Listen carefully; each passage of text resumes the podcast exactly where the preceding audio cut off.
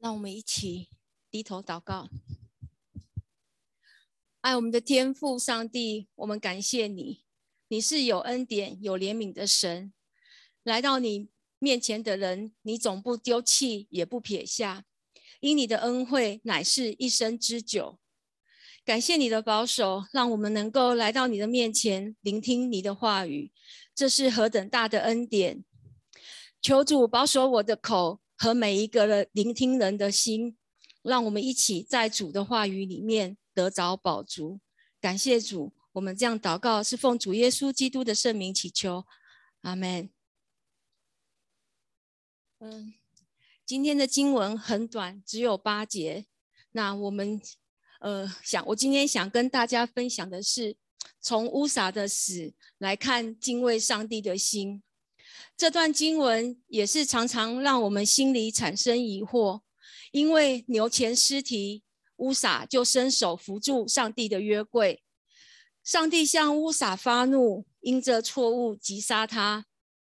从我们人的眼光来看这段经文，我们或许常常会觉得上帝为什么这么的严厉？乌撒不过是出于一片好心。为什么却换来上帝的怒气，以至于死？对于乌撒的死，圣经很简单，用了四个字来解释：因这错误。所以，让我们今天来看看这个错误到底是什么。乌撒究竟犯了什么错？上帝为什么要这样做？那上帝的目目的何在？在我们要开始呃了。之前我们必须要先了解一下大卫为什么要运约柜。在撒母耳记上四章有记载，当时以色列人和非利士人交战，以色列人战败，于是他们想说把约柜抬上战场，让上帝帮助他们打赢非利士人。可是我们知道，当时的祭司是以利的两个儿子，圣经说到他们不仅自己犯罪。得罪了耶和华，连使连也使以色列的百姓落入最终。所以从圣经我们就可以知道，这场战争是注定失败的。纵使他们抬出上帝象征上帝同在的约柜，所以以色列人不仅吃了败仗，连约柜都被非利士人给掳走。约柜被运到非利士人的神庙大衮庙，隔天。大滚扑倒在耶和华的约柜前。不仅如此，痔疮、鼠疫到处横生。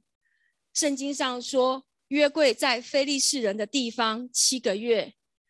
这段时间，非利士人因为约柜吃了不少苦头，让非利士人不止听闻耶和华的名，更真正的见识到独一真神耶和华的大能。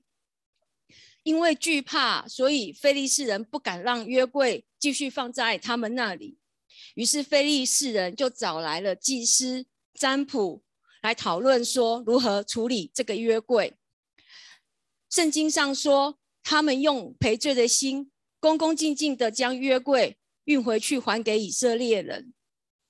非利士人造了新车，用从没负恶过的母，而且是刚生产完的母牛来拉车。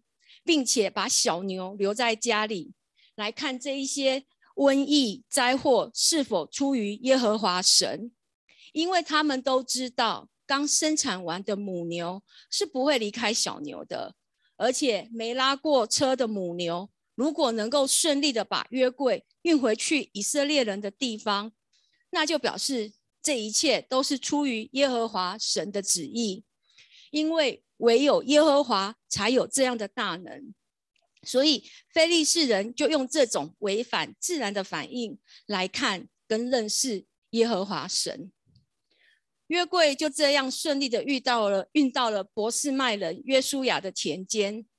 后来因为博士麦人擅自观看约柜，就被上帝击杀，死了七十个人。他们心生恐惧，就把约柜又运到了基列耶林去。所以约柜就放在基列耶林的亚比拿达的家中，这一放就是七十年之久。以色列呃以色列人他们结束了士师时代，他们要求要立自己的王，王也从扫罗变成了大卫。在扫罗当王的期间，扫罗也只有去求问约柜过两次。但因为大大卫敬畏耶和华，耶和华与他同在，所以以色列兴旺，赶走了耶布斯人，攻下了耶路撒冷为首都，又大败非利士人，肃清了外敌。所以大卫就请全国之力，要盛大且隆重的迎接神同在的象征的约柜回来。那在这一切似乎看起来都这么美好。举国上下都沉浸在一片欢乐中，庆祝的气氛中。那为什么在这样充满欢乐庆祝的气氛中，会发生这样的事？这个反差很大，也让我们错愕。那上帝为什么要这样做？值得我们来思考，这个错误到底在哪里？嗯，这个可以往下吗？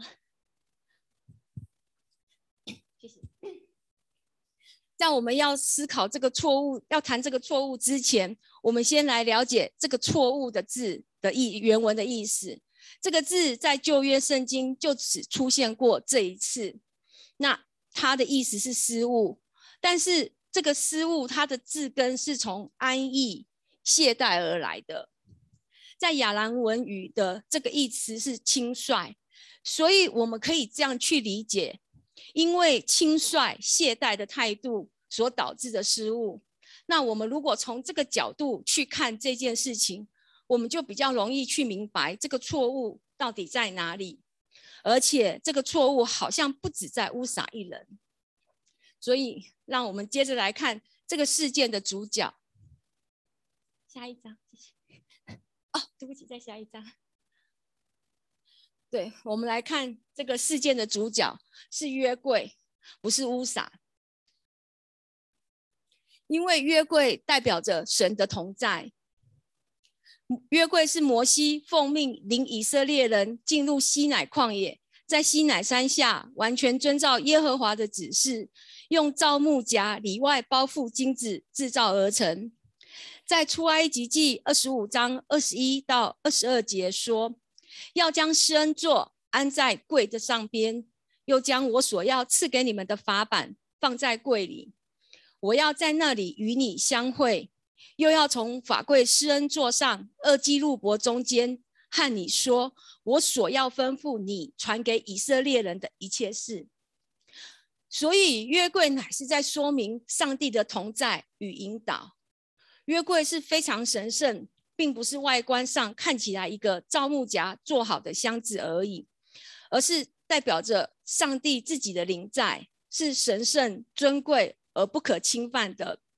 D.F. Penning 英国的这位作家，他曾经说过：“按实物说，约柜只是一个箱子，可以任人移到喜欢的地方，但它所象征的上帝却是不能被操纵或摆布的。”我们知道大卫是敬畏上帝和上帝心意的人，但在这个运送约柜的事上，他没有求问耶和华，他让自那他让他自己以为好的心意来代替了上帝。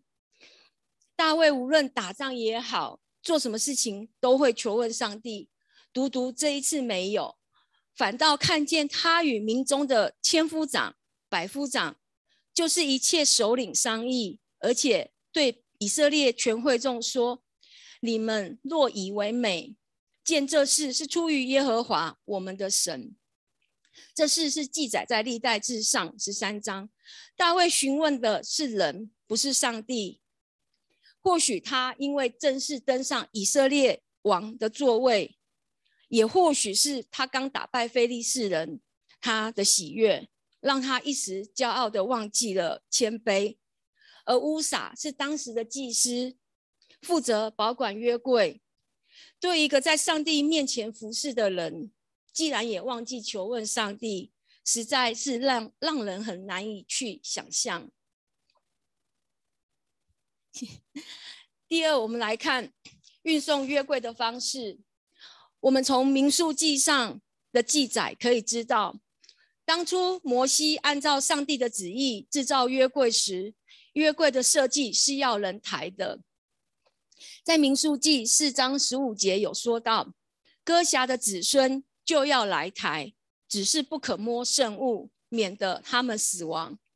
上帝很清楚的规定，约柜是要用杠抬的，不可不是放在牛车上面用杆的，而且不能触摸，免得死亡。除了上帝清清楚楚的吩咐之外，那用抬的跟放在牛车上这两者之间有什么差别？第一，我们来看用抬的，表示约柜高高在上。在下面抬的是谦卑服侍那个在上面的，就以中国人抬轿的习俗来看，我们就很容易了解，只有位高尊荣者才会被人扛抬在上面，而底下抬轿的多是用人，绝不可能用人高坐在上面，然后主人在下面来抬轿。第二，放在牛车上，试想只有货物才会放在车上吧？货物放在车上，意味着车上的货物是属于人所有的，人是主，而货物是从。然而，约柜它只是一个货物吗？当然不是。我们说过，它是上帝同在的象征，是代表上帝。那或许大家会问说，那为什么非利士人用牛拉车送回约柜就没事？大柱大卫做了。就是一个错的。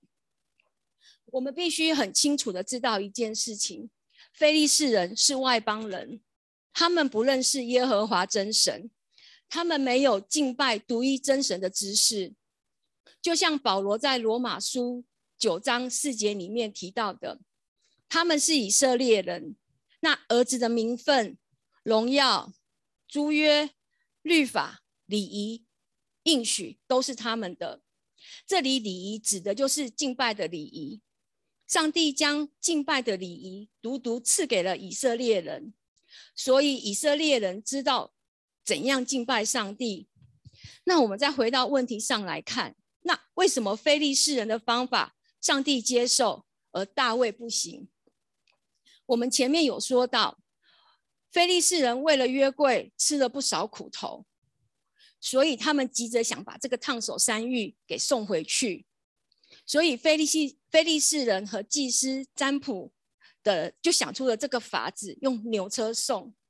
我们看撒母耳记上六章三到五节，祭司和占卜的说：若要将以色列神的约柜送回去，不可空空的送去，必要给他献上赔罪的礼物。然后你们可得痊愈，并且知道他的手为何不离开你们。菲利士人就问说：“那应当用什么献为赔罪的礼物？”占卜跟祭司们说：“当制造你们痔疮的像和毁坏你们田地的像，并要归荣耀给以色列的神，或者他向你们和你们的神，并你们的田地把手轻放一些。”赔献上赔罪的礼物，并要归荣耀给以色列的神。他们在送回约柜的这件事上，是存着敬畏和悔改的心去面对他们不认识的真神。上帝接纳的是他们敬畏和悔改的心，而不是外邦人献祭的礼仪。但大卫他是以色列人，更是敬畏上帝的人。对于摩西的教导。是不可能不知道的。那为什么大卫还要用这样外邦人敬拜的方式来敬拜上帝？圣经上没有明说，但我们知道，当年大卫在逃避扫罗的追杀时，曾在非利士人的地方居住了一年四个月。虽然事隔多年，但由于当年的鼠疫、痔疮灾情严重。让非利士人哀嚎不已，可能是他们口耳相传，让大卫知道了当年运送约柜的事，也或许是异教之风所及，使大卫受了影响，而大卫并不知道，忽略了上帝在敬拜上的一个严格的要求。上帝借由乌撒的死来提醒大卫他所犯的错。第三，我们来看乌撒。我们来看因这错误被击杀的乌撒。如果上帝只是要借由运送约柜的这件事情来提醒大卫，那乌撒会不会死得太冤枉了，替大卫死了？或是说，只是伸手扶了约柜就被上帝击杀，那上帝下手会不会太重了？我们从圣经来找答案。在和合本的圣经写说，因这错误击杀他。现代中文修订版的圣经写说，因这冒犯击杀他。在英文再看一下英文的翻译，我们就更能帮助我们了解。英文的 NIV 版写说。Because of his irreverent，这个 irreverent 的英文字是不敬的意思。这样子，我们就可以清楚的知道，这个错误是用轻率、懈怠及不敬的态度来面对上帝。这样的态度，我们就可以很清楚的去理解。那我们再来看，在撒母耳记上七章一节就说到说，当约柜送到基列耶林的时候，基列耶林人下来。将耶和华的约柜接上去，放在山上亚比拿达的家中，分派他的儿子以利亚撒看守耶和华的约柜。在圣经里面，这个分派的意思原文是分别为圣。呃，所以这段经文应该是这样说：将他儿子以利亚撒分别为圣，来看守耶和华的约柜。我们都知道分别为圣的意义。这个一这一个被分派看守约柜的立位家族，不但是上帝亲自分别为圣，而且上帝一直帮助他们，让他们持守在一个圣洁的地位。我们刚刚有提到，约柜在运到基列耶林之前，菲利士人是先把约柜送到博斯麦，放在博斯麦人约书亚的田间，因为。博斯麦人他们擅自观看约柜，而被上帝击杀死了七十人。那因为博斯麦人惧怕耶和华的约柜，就把约柜急急的送到基列耶林去。在原文，博斯麦这个意思是太阳之家，基列耶林是森林之城的意思。一明一暗，这样子的一个强烈对比之下，我们从这个对比中，我们应该可以理解到。住在太阳之家的博士麦人，他们自以为活在与神同在的亮光中，以至于失去了对上帝的敬畏的心。善观约柜只不过是将他们自以为是的心态来表露出来而已，结果被上帝击杀，死了七十个人。相反的，活在森林之城的基列耶林人，他们以谦卑为怀。自认是落在黑暗之中，他们不以人生祸福为选择的目标，毫不忌讳的就把耶和华的约柜给接过来。上帝自然乐意在暗中与他们同在，并帮助他们成就他的旨意。我们知道亚比拿达的两个儿子乌撒和亚西约，在这期间负责保管约柜，上帝也保守他们。他们深知摩西所颁布的律法，更知道敬拜上帝的条例和礼仪上的规矩。那为什么还会犯这样的错呢？我们刚刚提到七十年经过，当圣经再一次提到基列耶林这个地方的时候，圣经上怎么说的？我们今天所读到的经文说，要从巴拉犹大将上帝的约柜运来。这个巴拉犹大，也就是基列耶林这个城市，城市的名字从基列耶林变成了巴拉犹大。巴拉犹大的意思就是犹大的主人，因为巴拉有领袖的意思。从谦卑不配的仆人，变成了高高在上的主人，而且变成了犹大的主人。乌撒是一个侍奉上帝的人，是要将荣耀赞美归给上帝的人。但他却把属于上帝的荣耀归在他自己的身上。原本是谦卑不配的，现在反而高高在上了。乌撒敬畏神的心已经被人的骄傲所掩埋了。所以，我们从事情的表面和人的眼光来看，乌撒基于好意而服了约柜，但鉴察人心的上帝知道我们内心的一切念头，他掌管一切。对上帝不敬，就是亵渎上帝，而亵渎上帝所带出来的刑罚，身为上帝的子民是应该清楚的。乌撒身为一个立位人，他清楚的知道。那既然知道，又出于什么心态如此做？这个也是值得我们去思考的。再来，我们来看大卫。我们之前也说到，大卫在这件事情上并没有求问耶和华，所以当错误发生后，大卫怎么样去面对这个打击？在今天读到的经文第八节写道：大卫因为耶和华击杀乌撒，心里愁烦。这个心里愁烦，在原文是怒火中烧，是生气的意思。但大卫是生自己的气，而不是生上帝的气。这个字跟创世纪四十五章第五节，那个约瑟对卖他的哥哥们说：“现在不要因为把我卖到这里，自忧自恨。这是神差我在你们以先来，为要保全生命的自忧自恨。里面的恨是同样的意思，就是为自己所做的错误而感到懊悔生气。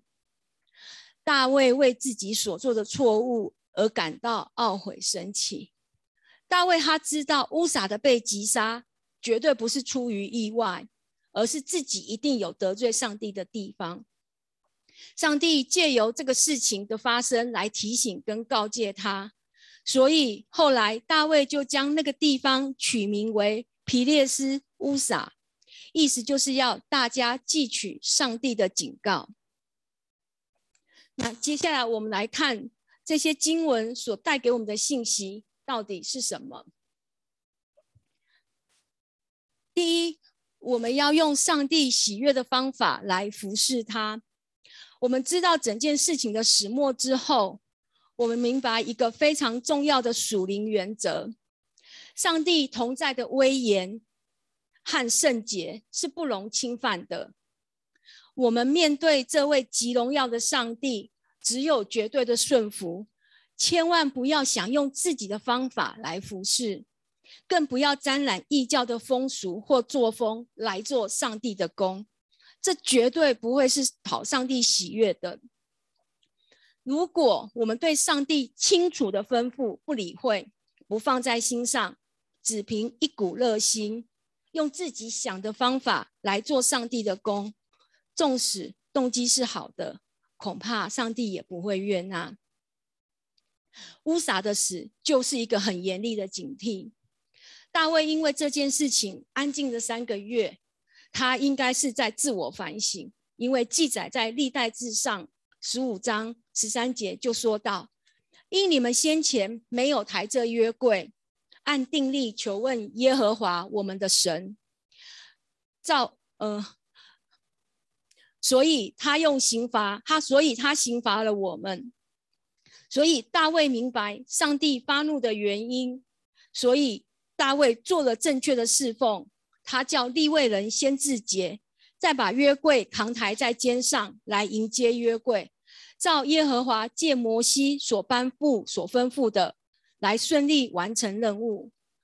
因此，上帝借乌撒这件事情，要告诉我们：服侍上帝不能只凭着自己的一股热心。我们要好好研读圣经，明白上帝的教导，全然放下自己，照他的吩咐去做，学习尊主为大，做个谦卑顺服的人，这才是神所喜悦的侍奉。在希伯来书二十八章哦，希伯来书十二章二十八节说：“所以我们记得了不能震动的国，就当感恩。”造神所喜悦的，用虔诚敬畏的心侍奉神。第二，第二，我们来看，上帝是轻慢不得的。在加拉太书六章七节说到：“不要自欺，上帝是轻慢不得的。人种的是什么，收的也是什么。”我们有时候会因为自己的宗教热心。而有意无意的将上帝给轻慢了。其实圣经很清楚的表明，约柜并不是由人决定要放在哪里的。当以色列人将约柜抬到战场上的时候，看似虔诚有信心的宣告上帝的同在，其实早就被上帝弃绝了。上帝宁愿让战争失败，约柜被掳，也不要让以色列人以为可以夹约柜以令天下。这样的虔诚不但是一个迷信，更是属灵堕落的象征。我们要知道，这个圣经的真理就是，上帝才是建立神和人关系的主动者，而我们的责任只是积极的回应，而非代为做主。所以，关键不在于乌撒有没有伸手去扶这个约柜，而是在于我们是否行在神的心意中。非利士人用牛车载约柜，上帝没有惩罚他们，因为他们怀着畏惧、害怕的心。大卫用牛车载，发生牛前尸体，乌撒被击杀，一样的做法，截然不同的结局。上帝鉴察人心。照着我们内心的，照着我们每一个人内心来管教我们。上位爱大，上帝爱大卫，借着乌撒来管教大卫，让大卫知道自己所犯的错。上帝同样也爱我们，也时常借着许多事来管教我们，引导我们走回正确的道路。若我们轻慢了上帝的管教，没有一颗敬畏的心，我们就会陷入自我的牢笼里。我们要跟上帝亲近，要跟上帝建立美好的关系，但是不要忘记，上帝永远不是我们可以操控的。我们永远是他的受造物，永远要学习谦卑的顺服和和敬拜他。当我们犯错的时候，更要有一颗悔改的心。当大卫再次前往俄别以东接约柜的时候，圣经让我们看到了大卫的态度完全变了。圣经上说，抬耶和华约柜的人走了六步，大卫就献牛与肥羊为祭。大卫穿着细麻布的以佛德，在耶和华面前极力的跳舞。大卫他完全放弃了一个王的尊严。就像一个天真的孩子一样，在耶和华面前毫不造作的表达了他对上帝的敬畏和谦逊。上帝对我们的服侍有他的期许，只是他对我们是充满了宽宏和忍耐。我们的服侍方式是不是上帝所要的呢？我们是否有一颗敬畏上帝的心呢？如果上帝用他对乌撒的方法，也许我们每一个人早就在天家相见了。越是靠近上帝的人，上帝对他的要求就会越高。所以，我们必须时常的问上帝说：“主啊，你是否悦纳我的服侍和敬拜？”第三，我们来看敬畏的心。我们从乌撒的事件中学习到。错误的主要发生是在人对上帝的认识跟态度上面。人对上帝是否有一颗敬畏的心，才是这件事情的中心。而我们对敬畏上帝是否有真正的了解？我们常说敬畏耶和华是知识的开端，那我们是否明白这句话的真正的意义？这个开端主要指的不是开始的意思。而主而指的是最重要、最主要的原则，所以要认识上帝最基本的态度和最重要的原则，就是要敬畏他。而敬畏这两个字，在许多英文圣经的版本都翻译成 “fear”，就是害怕、惧怕的意思。在希伯来人的思想观念中，敬畏这个字是表示身体受到了呃危险时那种恐惧感，或是当场看到令人害怕的景象或伟大的人物的时候，同时这些感受也会透过身体来人的外在行为来表现出来，比如产生站立或是跪拜。在旧约希伯来文圣经中，惧怕和敬畏这是同一个字，所以我们也可以将这两个字视为相同，但用不同的角度在表达。我们记得在创世纪亚当犯罪后，圣经上说着，耶和华呼唤那人，对他说：“你在哪里？”他说：“我在园中听见你的声音，我就害怕，因为我赤身肉体，我变长了。”这个我就害怕，其实跟希伯来原文就是我们刚刚说的敬畏是同一个字。说来也很悲哀，圣经从创世纪第二章，上帝创造人之后，第一次人跟上帝在情感上的互动的描写的字眼，既然不是欢乐、喜悦，或是亲密、爱慕、爱慕这一些，而是惧怕或是敬畏。这也是圣经第一次用。敬畏或是惧怕这个字，从此惧怕就成为人和神之间一个必然的关系。由于人的犯罪带来了与上帝之间关系的隔离，因此当人再度遇到上帝的时候，总是会立刻产生惧怕或是敬畏的这种情绪和行为的表现。然而，这是一个人该有的正确的反应吗？对于乐园中的亚当是不应该如此，但是对犯罪后的亚当以及离开乐园已经世世代代的我们，敬畏和畏惧上帝却是正常的反应。但对我们已经成为上帝的儿女的人，要怎么去看待跟面对这个人和上帝之间的这个必然的关系，是我们一生的功课。举例来说，我们看到雅各他第一次离家，在伯特利夜间梦见了耶和华站在一个顶天立地的梯子上，向他说预言。雅各醒了就说：“耶和华真在这里，我竟不知道，就惧怕，说这地方何等可畏！这不是别的，乃是神的殿，也是天的门。”对当时的雅各来说，神是可怕的。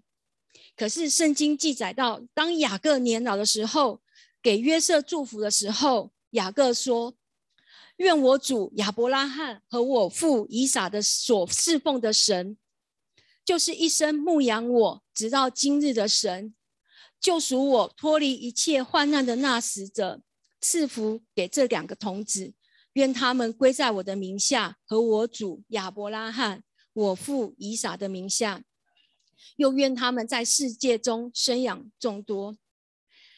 雅各年老时候，心中的上帝是一生牧养他、救赎他脱离一切患难的上帝，而不再是那个令他害怕、让他敬畏而且恐惧的上帝了。这是雅各和上帝建立的这个生命的必然的关系。在旧约生命记十章中。上帝清清楚楚的告诉我们：以色列啊，现在耶和华你神向你所要的是什么？只要你敬畏耶和华你的神，遵行他的道，爱他，尽心尽性侍奉他。你要敬畏耶和华你的神，侍奉他，专靠他，也要指着他的名起誓，他是你所赞美的。是你的神为你做了那大而可畏的事，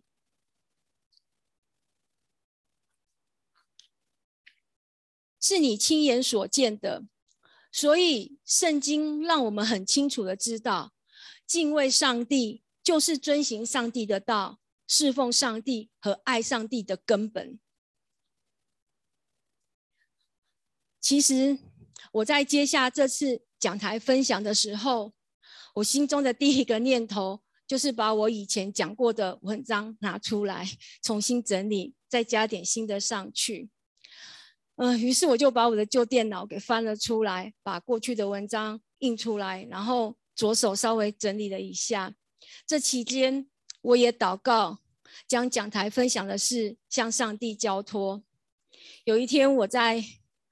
烫衣服、熨着衣服的时候，因为熨烫衣服真的很无聊，常常我的脑袋就会思考一些事情，或是天马行空的乱跑。